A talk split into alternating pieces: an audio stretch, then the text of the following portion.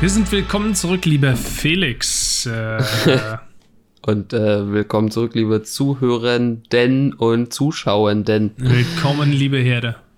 Ja. Wer weiß, Äh. was der BSE Zen 6 ist, oder soll ich soweit noch nicht gehen?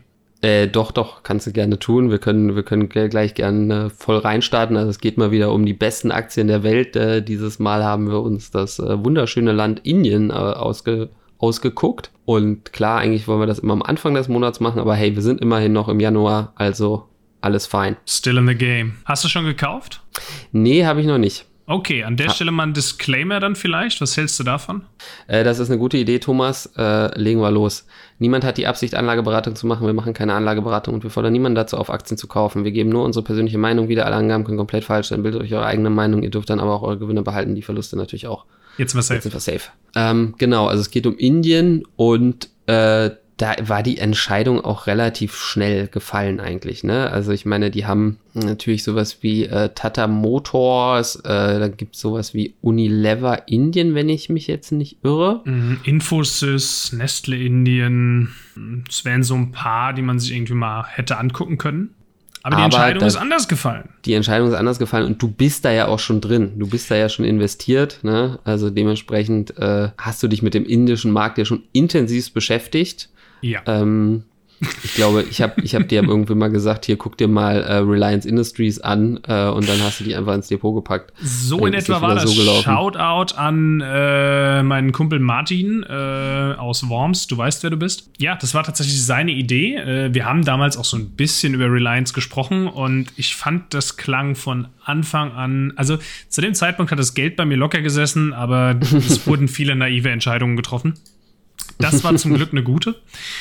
Und äh, ja, also wenn wir hier im äh, BSE-Index, nee, wie heißt der? Doch, BSE Sensex ähm, äh, auf der Wikipedia-Seite mal neben Reliance Industries schaut, äh, in welchen Sektor die gehören, dann steht da so schön Konglomerat. Das finde ich super. Ähm, das ist auch so eine richtige Felix-Aktie. Hm, der Kurs auf jeden Fall. Ne? Also gerade wenn man sich so die letzten fünf Jahre anguckt, ist einfach äh, wunderschön. Ne? Ja. Also klar, es gibt den Corona-Dip, der so ein bisschen größer ausfällt, aber an sich läuft die Aktie in eine Richtung. Ja?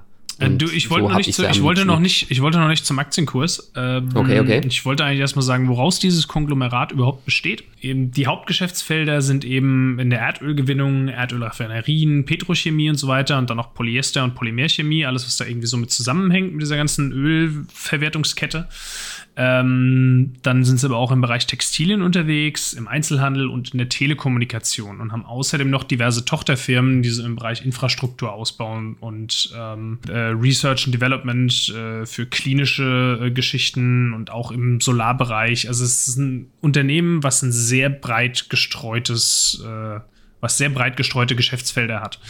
Und da es auch äh, nach Volumen, nach Börsenvolumen tatsächlich das größte börsengehandelte indische Unternehmen ist, finde ich, kann man das so ein bisschen betrachten wie so ein Indien-ETF. Ja, wie so, ein- wie so einen kleinen Indien-Fonds, weil eben viele ähm, Bereiche da drin sind. Und wenn man jetzt dieser These äh, ein bisschen Glauben schenken mag, dass Indien ja eigentlich, also wir, ich weiß nicht, Felix, wie es euch geht, wir haben im Abi schon gelernt, dass Indien ein Schwellenland ist. Und wenn du mich fragst, haben sie diese Schwelle so langsam überschritten. Ja, kommt so ein bisschen auf die Definition an, ne? Also in Indien passiert auf jeden Fall wahnsinnig viel. Ich hatte auch die Chance, mich mit ein äh, paar Inderinnen mal so ein bisschen zu unterhalten und da hat man schon so gemerkt, dass da so ein, so ein Shift stattfindet gerade oder in den letzten Jahren losgetreten wurde. Ne? Also dass zum Beispiel äh, Bildung günstiger wird. Also es gibt halt eben auch staatliche Universitäten, die eben kostenlos sind. Dass auch so diese, diese ganzen, ganze Klassen, Dieses ja, Klassengesellschaft, Kastensystem meinst du? das Kastensystem richtig äh, immer weiter aufgebrochen wird, obwohl das halt immer noch eine krasse Rolle spielt. Ne? Mhm. Also ich ha- hatte da den Fall, äh, das Mädel war halt eine Studentin, die hier ihr, ihren Doktor gemacht hat und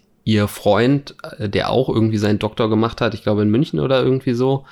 Also beide hochgebildet, beide total clever, äh, beide da so eigentlich auf einem Level, aber er halt aus einer niedrigeren Kaste. Ja? Und das war schon so ein bisschen, hm, das könnte ein bisschen Probleme in der Familie geben. Ne? Hat es dann wohl nicht oder ne, man hat es dann so über die Zeit äh, dann gut verkaufen können oder so.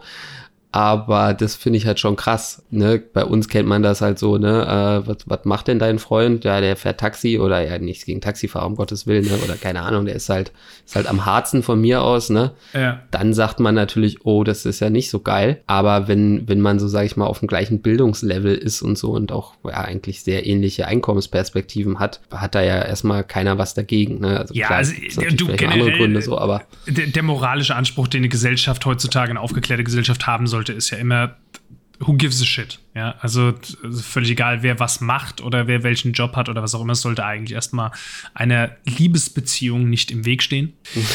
das ähm, hast du ähm, schön gesagt, ja. Aber das ist auch ehrlich gesagt nicht das, worum es hier gehen soll. Also feststeht, ähm, Indien ist auf jeden Fall äh, gesellschaftlich und wirtschaftlich auf dem Weg hin zu ja, so einem, äh, ja, einem ganz normalen, in Anführungsstrichen, Industrieland, wie es eben viele äh, weit entwickelte Länder auch sind. Ähm, Darauf wollte ich halt hinaus, dass du halt noch eine relativ äh, große arme Schicht hast. Ne? Mhm. Also es gibt eben noch nicht so eine Mittelschicht, aber wenn sich die natürlich irgendwie mal bildet ne, und die dann alle Strom brauchen, heizen wollen, äh, Telekommunikation etc., eben alles, wo Reliance eben drin steckt, dann sehe ich da natürlich noch extremes Potenzial.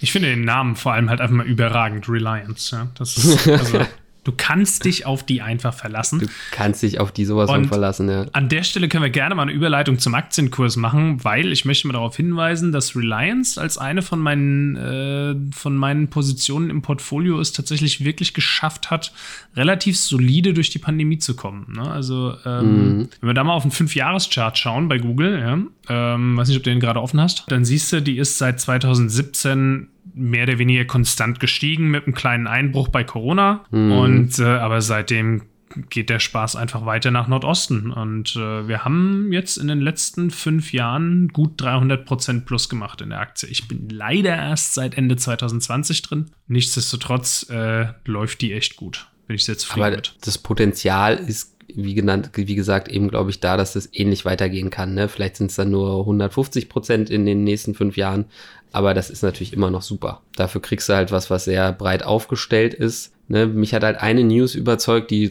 schon so vor einem halben Jahr rauskam, dass ähm, der CEO Mukesh Ambani sich dazu verpflichtet hat, in den nächsten paar Jahren äh, 10 Milliarden Dollar in äh, erneuerbare Energien zu investieren. Mhm. Ne? Also sie, sie, sie haben da auch schon ein bisschen was gemacht und sie sind da dran. Ne? Und das, das finde ich, äh, ist auf jeden Fall etwas, was zeigt, okay, die beschäftigen sich auch mit der Zukunft und das ist ein Thema und ne, die verwalten jetzt nicht nur das, was sie haben, weil natürlich Ölraffinerien etc. natürlich äh, hoffentlich was ist, was ja in den nächsten 10, 20 Jahren immer unwichtiger wird. Also verschwinden glaube ich nicht. Aber da sind wir halt wieder bei dem Thema, ne, wenn jetzt jeder in der äh, Auto fahren möchte, dann geht das halt nicht mit dem Verbrenner. Ne? Hey Felix, diese News, die du vor einem halben Jahr gesehen hast, darf ich die mhm. mal updaten zu einer News von vor sechs Tagen? Mittlerweile yes, sind sie bei 80 Milliarden Dollar, die sie in grüne Energien stecken wollen. Siehst du, genau, ja. ja irgendwie, irgendwie hatte ich da doch vor ein paar Tagen was gelesen. Ja, Ne? Also das ist, das ist ja, da sind wir dann schon wieder so auf, dafür könntest du auch ein Activision Blizzard kaufen, ne? Also das ist schon, das ist schon richtig Cash, was da eben reingepackt werden soll. Und das ist natürlich, wie gesagt, was, wo ich sage, okay, das überzeugt mich. Schauen wir doch vielleicht Nichts. mal einen Trader Fox, ha? Ob uns das Ding machen. qualitativ auch überzeugen kann. Ich meine, man muss natürlich irgendwo auch so die negativen Punkte beleuchten. Ne? Das ist natürlich zum einen ja die bisschen unsichere Situation im ähm, ja, asiatischen Raum insgesamt. Also ich meine, der, der Indien-Pakistan-Konflikt ist so alt wie, wie die beiden Länder so ungefähr. Äh, da kann es theoretisch natürlich auch immer mal krachen. Es sind natürlich beides Atommächte, deswegen ist es jetzt nicht so super wahrscheinlich. Und wenn es dann kracht, dann kracht es richtig und dann haben wir wirklich ganz andere Probleme, als zu gucken, oh, wo steht denn jetzt meine Reliance äh, Industries Aktie im Zweifelsfall. Dann ist eher die Frage, äh, ist ist mein äh, Keller mit äh, Blei verkleidet oder nicht. Ja, also das ist, das ist so eben dieser eine, eine Kritikpunkt. Dann, ja, also es gibt da eben wirklich viele Konflikte in dem, in dem, in dem Raum, ähm, auch so was so Menschenrechtsverletzungen angeht, in Richtung Tibet. Ne, da ja, wird viel, werden viele Grenzverletzungen unternommen. Ähm, da geht es vor allem eben darum, sich Wasserquellen zu sichern. Und äh, die Tibeter leiden sehr unter dem Druck, der da äh, aus Indien eben kommt. Das muss, muss einem auch irgendwo bewusst sein, dass man da jetzt nicht das super geilste äh, politische System wieder einkauft. nichtsdestotrotz hat Reliance natürlich nicht, ist nicht verantwortlich für die Politik des Landes. Ähm, und wir hoffen einfach mal, dass sich das auch in den nächsten Jahren verbessert durch eben Bildung, durch immer mehr äh, Studenten, die eben aus dem Ausland wiederkommen und so weiter. Ne? Mhm. Und wenn der naja. Wohlstand steigt, dann steigt auch Reliance. Bleiben wir mal kurz beim Trader Fox. Also wir haben hier im ja. Qualitätscheck eine solide 14 von 15. Solide, finde ich super. Ja. Ähm, das ist, ja, ist schon mehr als solide, hast recht. Äh, bei einem KGV von 33,1 ähm, finde ich das auch okay für so ein Unternehmen, was ja irgendwie kann man schon als Value bezeichnen, würde ich sagen. Und ja, kommt immer darauf an, wo man da die Kriterien anlegt, ne? Also, ja. also ist schon irgendwo, also ne, bei der Dividende von 0,27 Prozent würden halt ganz viele sagen, okay, das ist, das ist noch eine Wachstumsaktie. Ne? Für mich ist das Value. Also für jemanden, für den äh, BioNTech ein solides Basisinvestment ist, ist Reliance auf jeden Fall Value. Das, das äh, stimmt natürlich. Lass, ja. lass das mal gesagt sein. Nee, aber äh, also hier gehen alle, alle Balken werden größer im Laufe der Zeit. Ne? Ich meine, du hast natürlich da auch so, so, ein, so einen Zyklus irgendwie drin, wo es dann immer wieder runtergeht. Habe ich jetzt ehrlich gesagt nicht so im Detail recherchiert, womit das zusammenhängt. Möglicherweise einfach mit Umstrukturierungsmaßnahmen, Ausbau, Abspaltung, Zukäufen, keine Ahnung. Ja, du machst dann halt mal wieder 80 Milliarden Investitionen Investitionen und so, ne? Das, das macht sich natürlich ja. irgendwo dann auch mal irgendwo bemerkbar, aber ähm, für uns ist, ist, das ja eher gut, wenn jetzt eben diese Investitionen angekündigt werden für die nächsten Jahre und ähm, da wir ja das Depot schon 10, 20 Jahre halten wollen, ist das, ist das eigentlich wunderbar. Exakt. Äh, Dividendencheck ist natürlich mal wieder ausgesetzt, weil Trader Fox und ich erwarte nichts anderes. ähm, und im Wachstumscheck haben wir hier eine 11 von 15. Das ist dann wiederum schlicht und ergreifend solide. Klar, das Umsatzwachstum der letzten zwei Jahre ist mit minus 9,26 Prozent natürlich nicht so berauschend, aber wir wissen alle, woran das liegt. Und ansonsten sieht da eigentlich alles äh, super aus. Ja? Alles im grünen Bereich, ja. ja. Nehmen wir. Wie viel, so. wie viel kaufen wir denn davon? Äh, das ist, muss ich dann nochmal gucken, ne? Also wenn so wir jetzt diesen Stück, GDR Stück, als Basis nehmen, 59, also 60 Euro, sagen wir mal, ja, 5, oh, 6 vier, Stück, irgendwie sowas, fünf, ne? Ja. Alright. Cool. Das wird eine feine Addition zu unserem Weltdepot. Denkt dran, ne? Äh, unsere Reihe Die besten Aktien der Welt. Schaut euch gerne auch mal die älteren Folgen an, wenn ihr Bock habt, unser High-Performance-Depot äh, nachzubauen. äh, an der Stelle nochmal. Also schlecht ist es nicht gelaufen. Ja, ja also wir sind, wir sind da immer noch im Plus. Ne? Also klar, wir haben jetzt nicht so die Ultra-Performance äh, wie, wie äh, ja, manche Tech-Werte eben im letzten Jahr gemacht, aber dafür raseln wir jetzt eben auch nicht so runter, Richtig. weil wir eben nicht so viel Technoschrott drin haben. Richtig, es ist halt einfach ein relativ solides Langzeitdepot und äh, ich finde, also wenn wir am Ende von so einem Jahr, wo am Ende noch Omikron reingeballert hat, dann trotzdem noch mit, was waren wir im Plus 10% oder so, Zwölf. Äh, also 12. Jahresende waren zwölf, jetzt sind es halt neun oder irgendwie Ja, sowas, ist ja. egal. Also sagen wir, zehn Prozent da rausgeht aus, aus sowas, finde ich das schon ganz okay. Ja. Und der Gedanke dabei ist ja auch, immer Aktien zu finden, die irgendwo einen Burggraben haben, die, die zukunftssicher sind und so weiter. Wo man ne? eben also ruhig schlafen ist, kann. Ne? Genau, das ist ja so die Grundsatzidee. Einmal gekauft, 20 Jahre liegen gelassen und dann äh, in Rente. Ne? Mal gucken, ob das klappt. Da reichen wahrscheinlich fünf Stück nicht, aber jeder fängt irgendwo mal an. Schreibt genau, mal gerne cool. in die Kommentare, was ihr noch für andere Ideen habt, äh, wenn wir uns irgendwelche äh, obskuren Aktienindizes zum Beispiel äh, aus, äh, weiß ich nicht was, Uganda angucken sollen, weil ihr das Gefühl habt. Ja, das wäre halt cool, wenn es da auch Aktien geben würde, ne? Also. Wenn es da Value-Werte gibt. Sowas wie Bahamas ist natürlich nett, aber da gibt es ja. leider nichts, was wir kaufen können. In dem Sinne, please like and subscribe. Danke, Danke für, für eure Zeit. Zeit. Bye, bye. Ciao.